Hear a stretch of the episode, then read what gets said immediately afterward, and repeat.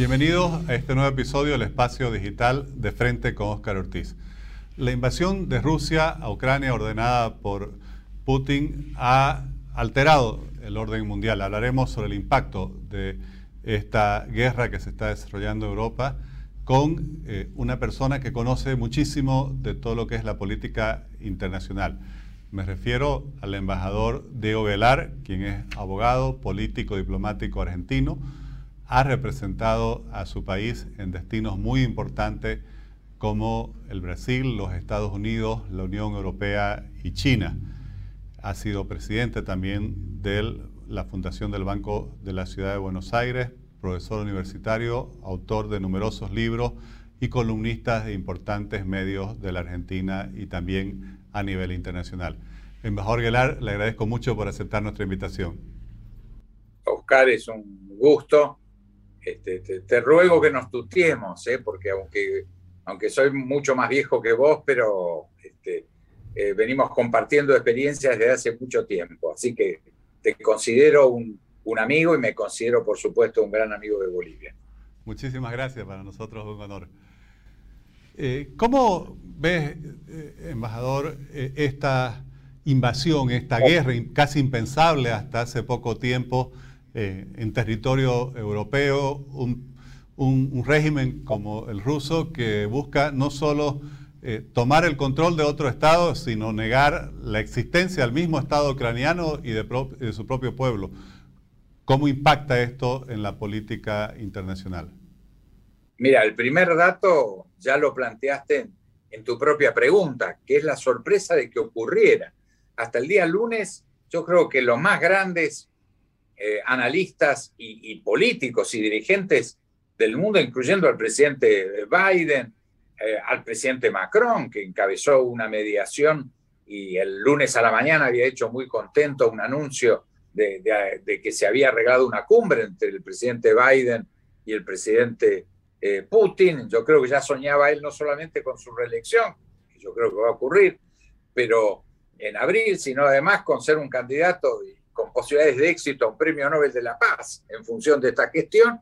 Y el lunes a la noche nos, clavó a todos la sorpresa, incluyéndome, yo como mosquito y, reconociendo en, Biden o en, Macron un elefantes, pero eh, que, lo que lógicamente tenía que ocurrir, que era una mesa de negociación, aunque fuese a presión planteada por, por, por Putin, quien reivindicó varias veces que hacía 22 años que venía planteando que la OTAN, como se construyó eh, después de la Segunda Guerra Mundial, no tenía razón de ser. Su esquema de defensa eh, tenía que ver con la existencia del Pacto de Varsovia, es decir, los países satélites de Europa Central, conducidos e intervenidos, por supuesto, por la Unión Soviética, que se había terminado en 1991, esa tercera guerra mundial que ya ocurrió, que fue la Guerra Fría y que por lo tanto había que replantearse todo el sistema de defensa y que él no era la Unión Soviética, era una nueva Rusia. Eh, en parte yo diría que hasta tenía razón en su reclamo, lo que pasa es que él no dio suficientes gestos también, y esto lo demuestra, de confianza para que se desmontara o se modificara la, la OTAN.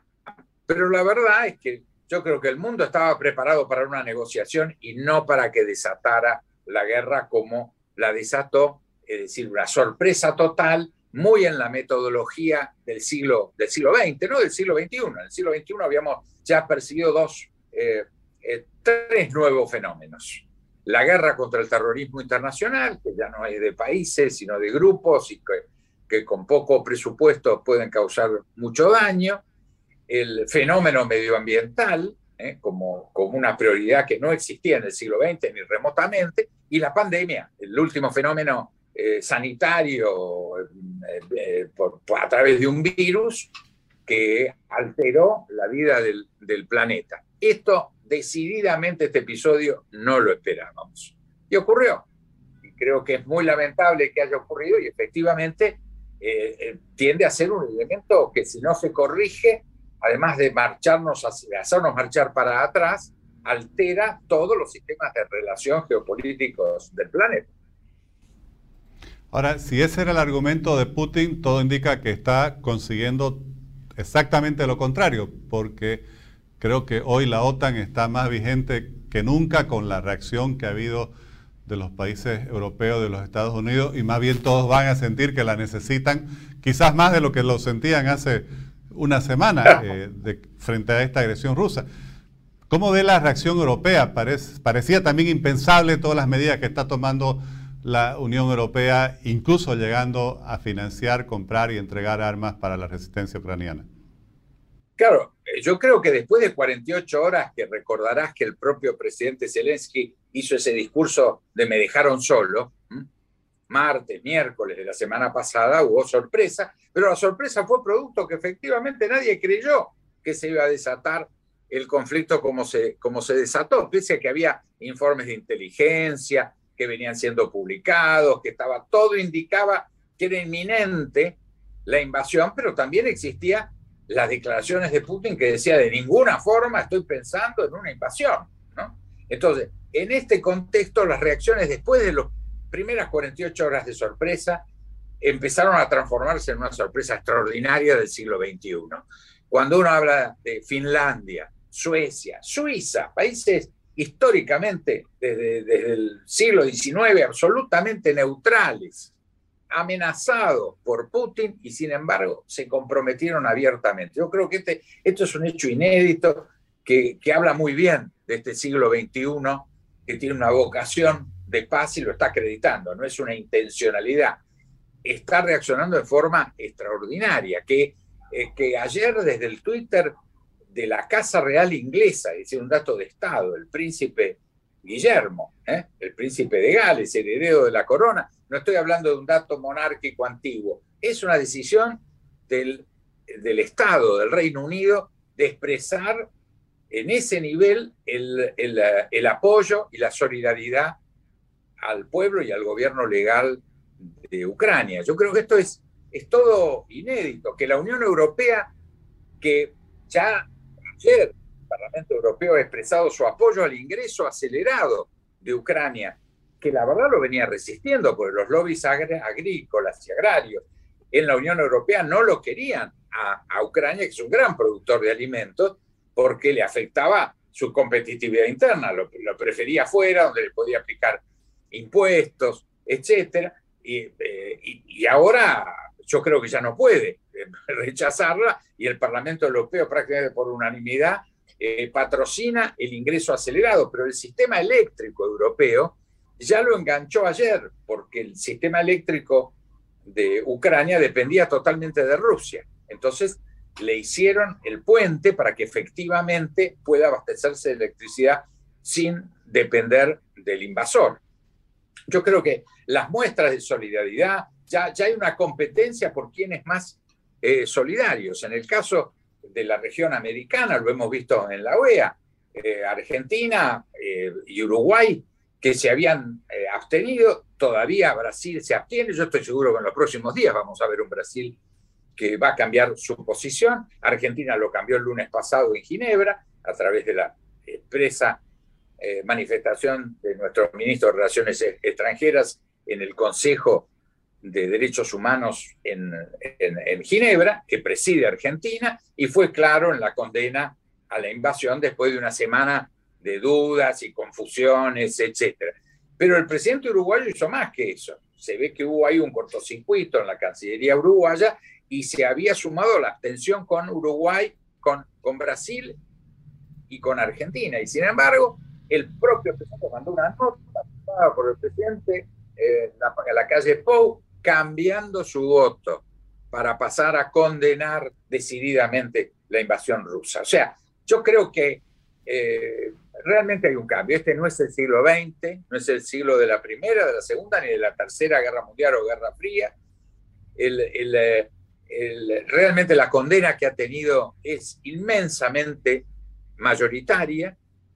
Eh, y en esto una frase muy importante, tengo que incluir a China. China no es socio en esta aventura de, Putin. Al contrario, creo que ha dañado una alianza que venía creciendo, eh, amparada por, por una política que, funda el presidente Trump de identificar a, Rusia y a China asociados y como enemigos de Estados Unidos. Esto es una novedad. hasta Trump hubo un manejo, aunque fuese con tensiones, pero de, socios, no de enemigos. La definición de Trump fue muy, contundente, no está demasiado cambiada por la actual administración, pero ahí comienza esta consolidación de una, de una nueva alianza que la verdad no existía. No es un bloque, ni remotamente, y ahora menos.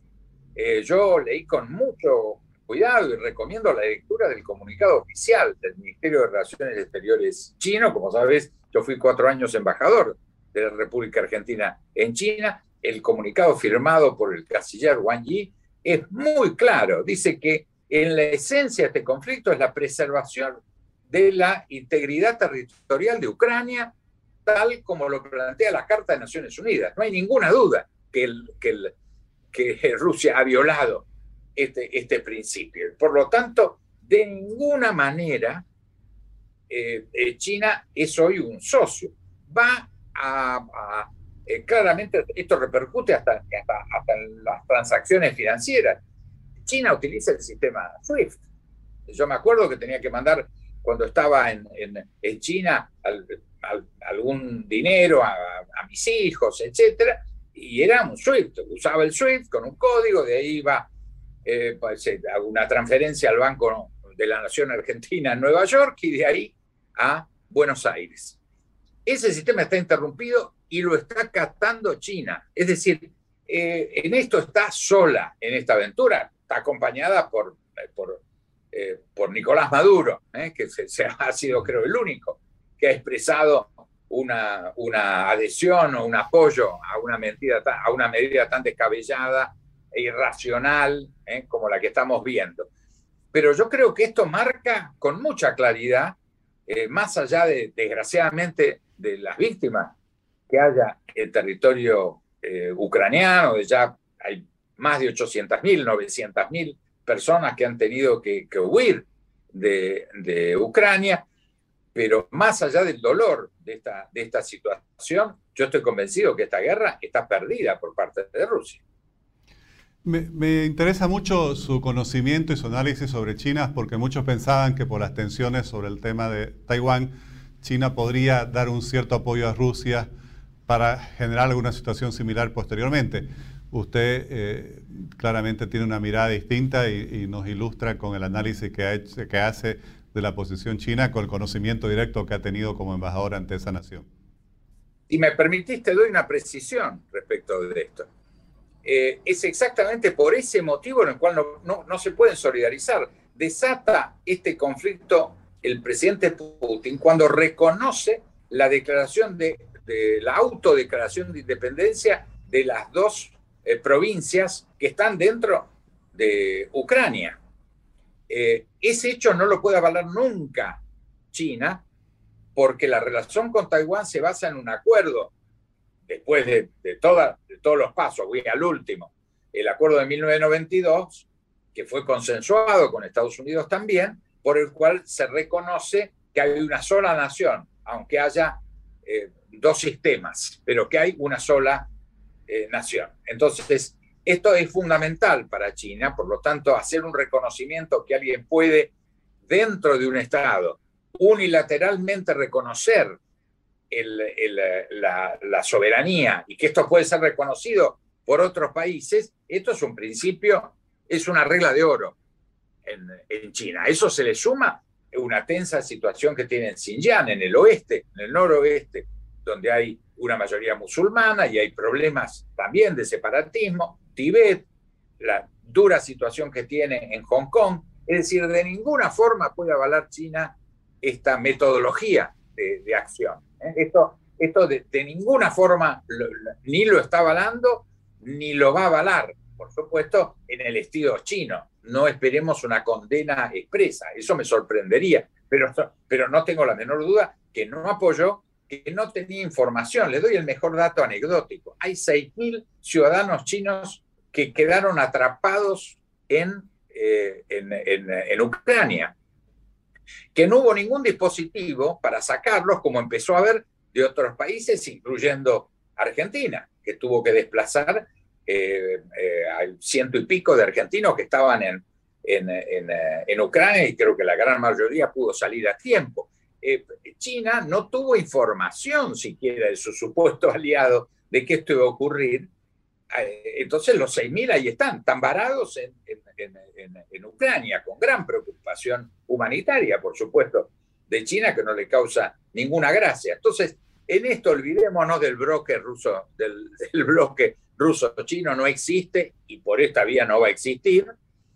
Eh, y, creo que en esto es unánime América, no importa lo que diga Venezuela, y estoy seguro que, Brasil va a girar su posición, porque hoy toda la oposición, su propio vicepresidente, la mayoría de los medios y, la, población brasileña tienen claro que tenemos que ver con, con el pueblo agredido, que es el pueblo ucraniano. Por lo tanto, yo no tengo la menor duda que esto se va a unificar toda América, toda Europa, eh, Australia, Japón se han manifestado en contra.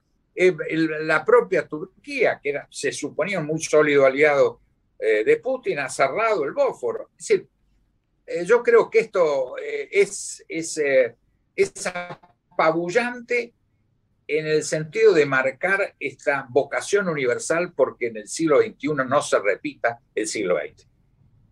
Y es que si se reconociera este precedente o se, o se admitiera o tolerara, obviamente existen muchísimos otros casos donde hay minorías étnicas o, por la vía de la lengua que están del otro lado de una frontera y en el mundo entero podrían generarse conflictos sin fin que desordenarían eh, todo lo que conocemos el mundo moderno. discúlpame, en Europa, indudablemente Ucrania cada día es más Europa y ahora va a ser Europa, no tengo la menor duda, estos conflictos están en todos los países eh, nosotros lo sabemos bien, los hemos venido siguiendo. El, tema catalán, el tema, el tema vasco en España, eh, todo el problema de las autonomías de distintas naciones que constituyen el reino de, España, en Inglaterra, entre escoceses, galeses, irlandeses. Eh, yo viví, como vos hiciste referencia, seis años como embajador en la Unión Europea en Bélgica, país que es que, tiene balones al sur que hablan francés y flamencos, que es un dialecto, no tiene que ver con el flamenco español, es, es un dialecto holandés, y, y, los, los flamencos belgas no hablan en francés y no contestan si uno les habla en francés, aceptan el inglés y no el francés. Eh, bueno, eh, los tiroleses en el norte de, de, de Italia, cuando uno va recorriendo el mapa europeo, se da cuenta que estos problemas étnicos, regionales, en algunos casos con definiciones de naciones dentro de estados, es la regla, no es la excepción. Entonces, eh, la regla de resolverlo por la guerra sería un caos total. Es inadmisible esta solución. Por supuesto, si en, el fondo, en los últimos ocho años, desde el 2014, hay un Estado bastante cercano a la, a la guerra civil en muchos aspectos. ¿Qué ordenó este tema? Que en el año 2019, un señor muy popular, ¿eh? Eh, Zelensky, con sus antecedentes de ser productor teatral, cómico, eh, hombre de los medios, etc., logra sacar 73% de los votos. Es decir, no lo votaron ni pro-europeos solos, ni pro-rusos solos. Más, él eh, es, ruso parlante, habla mucho mejor ruso que, que, ucraniano. Entonces, esta, esta realidad que la democracia dejó sentado marcaba que con el proceso de complejidad propio de toda Europa, estas comunidades debían encontrar el camino para convivir con un sistema más federal, con más autonomías, con reconocimientos de idiomas, eh, etcétera, de comidas locales, de costumbres. Pero esto es la regla en Europa. No tiene ningún nivel de excepcionalidad. Lo excepcional sería que hoy se desatara, como ocurrió en España en el 36, una guerra civil dentro del propio país. Ya, sería un, un resabio del siglo XX y mucho menos una ocupación territorial con el modelo de Alemania nazi. Eh, eh, eh, hoy los, nos enteramos que a esa declaración de que el objetivo central del presidente Putin es la desnazificación de Ucrania, hoy bombardearon el memorial a los muertos al holocausto judío en Kiev. ¿Qué objetivo militar podía haber en esto? Entonces, estamos en una, en la sin razón de la sin razón. Y por lo tanto, yo no tengo la menor duda, está condenado este proceso. No importa, desgraciadamente, las próximas 48 horas a sangre y fuego podrán eh, ganar una ocupación temporal. Pero el mejor ejemplo, miremos los de la otra punta, es Estados Unidos, en, en Afganistán y en Irak. Fracasaron, invirtieron trillones de dólares y la verdad no ganaron, aunque en 24, 48 horas terminaron el episodio militar. Aquí estamos indudablemente frente a una gran derrota, que espero sea una gran derrota de Putin, ¿eh? que Rusia, que es una gran nación, sin lugar a dudas una gran nación, pueda superar este episodio, encontrar eh, un destino democrático y poder resolver esto finalmente en una mesa de negociación razonable. Con el conocimiento que usted tiene eh, por su experiencia como embajador ante la Unión Europea, ¿cómo redefine esto Europa que nace en su unión como un espacio principalmente económico y comercial, que había países que hace pocos días, como Alemania, eh, mandaron, enviaron 5.000 cascos como aporte y hoy de pronto eh, dicen que van a potenciar su ejército, algo que hasta era un tema tabú en los últimos 70 años, y van a destinar el 2% de su BIP, lo cual es un monto muy importante todos los años a su seguridad. ¿Cómo redefine esto a toda Europa? Bueno, yo creo que cambia la historia de la Unión Europea. La Unión Europea no pudo resolver eh, por vía de una constitución. Finalmente, en, la reunión de Lisboa se llegó a un estatuto semiconstitucional y, y, la, y la Unión Europea quedó limitada a una débil confederación. ¿Eh? Por eso, como decía el gran Henry Kissinger, díganme a qué teléfono o a qué eh, eh, fax, decía en ese momento, hablo de 20 años atrás, me comunico para saber dónde está Europa. Entonces, esta debilidad estructural del sistema europeo, de esta Unión Europea que nace como un sueño y con mucha fuerza, pero no se plasma realmente en una federación y constituye una suerte de confederación muy, muy, muy este, eh, compleja, eh, rebuscada y que termina en el Brexit, una, una señal de fracaso muy importante. Entonces, en esa debilidad aparece de nuevo una, un, un, fantasma de una posible agresión de este tipo, y esto la hace reaccionar. Yo creo que viene una Unión Europea más política, eh, más consciente de esa identidad, esta misma Unión Europea que por factores de lobby, lo que recién hablábamos, de intereses agrícolas, no quería a Hungría adentro, y bueno, Hungría viene, viene adentro. Y, y, en esto una actitud decidida de Turquía va a redefinir si Turquía puede o no estar en la Unión Europea. Había, hubo un debate, yo lo recuerdo muy bien y lo sigue habiendo, muy grande si, las condiciones culturales de Ucrania, eh, de, Turquía, permiten que Turquía sea un miembro de la Unión Europea. Y ganó que no. Esto fue el consenso y esto lo enojó mucho.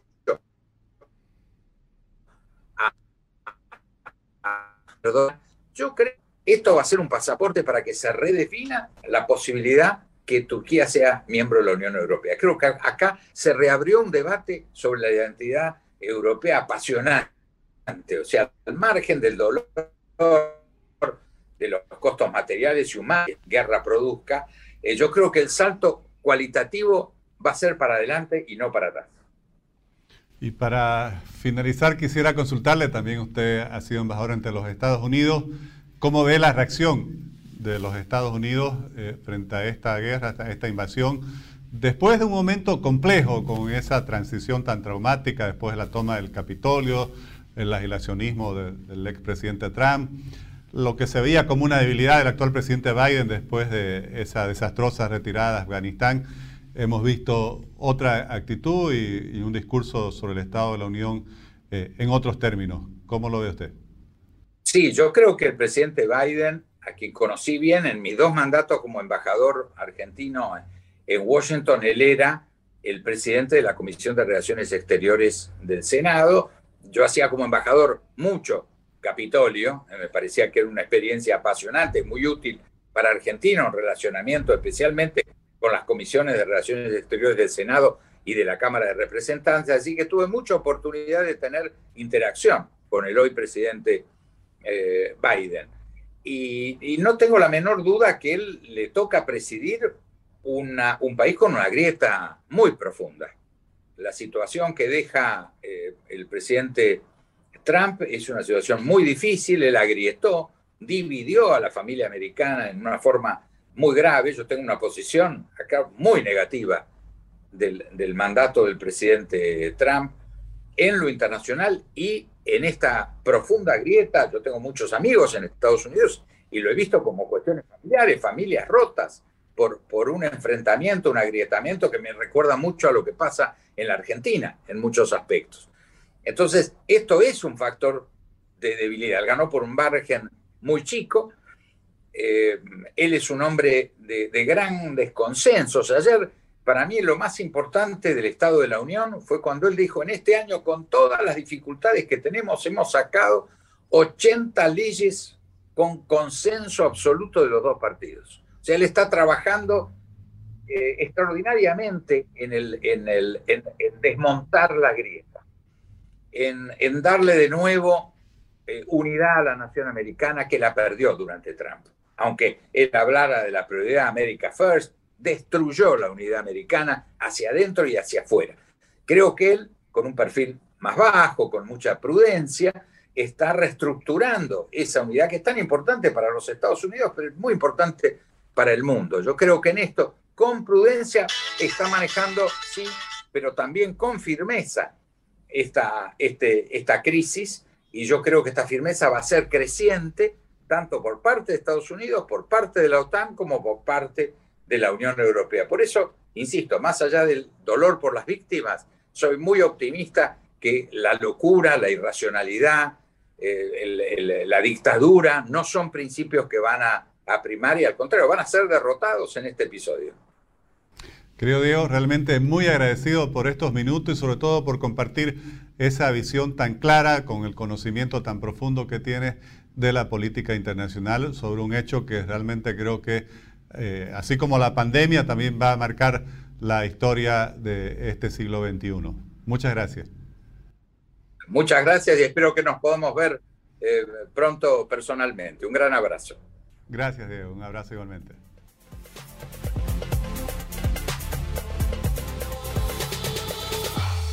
El análisis del embajador Diego Guelar, con, como ustedes han visto, con una inmensa experiencia internacional y un análisis muy profundo, es muy claro. Rusia ha perdido ya esta guerra, por más que haciendo uso de todas sus armas y su poderío militar, logre quizás conquistar, ocupar temporalmente una parte del territorio ucraniano. Está claro que la reacción que ha provocado ha sido por el contrario de lo que buscaban lograr, la reacción de todas las naciones que buscan vivir con libertad y con democracia. Y estamos viendo actitudes, como destacaba el embajador Gelar, de países que siempre se habían definido neutrales, como Suiza, como Suecia, incluso Noruega, que están tomando medidas muy claras en contra de del gobierno de Rusia. Y aquí yo creo que todos eh, tenemos que expresar nuestra solidaridad eh, con el pueblo ucraniano que está sufriendo este ataque, que está sufriendo muertes, eh, heridos, refugiados, desplazados, que va a sufrir seguramente tanto en los próximos meses y años para recuperarse de esta agresión, pero que hoy encarnan la lucha por la libertad de todos nosotros en el mundo entero. Así que nuestras oraciones y solidaridad están con ellos, así como también la condena a quienes gobiernan Rusia y están buscando desconocer no solo la existencia de un Estado como Ucrania, sino sobre todo de una nación como el pueblo ucraniano. Les agradezco por habernos acompañado en este nuevo episodio del Espacio Digital de Frente con Oscar Ortiz.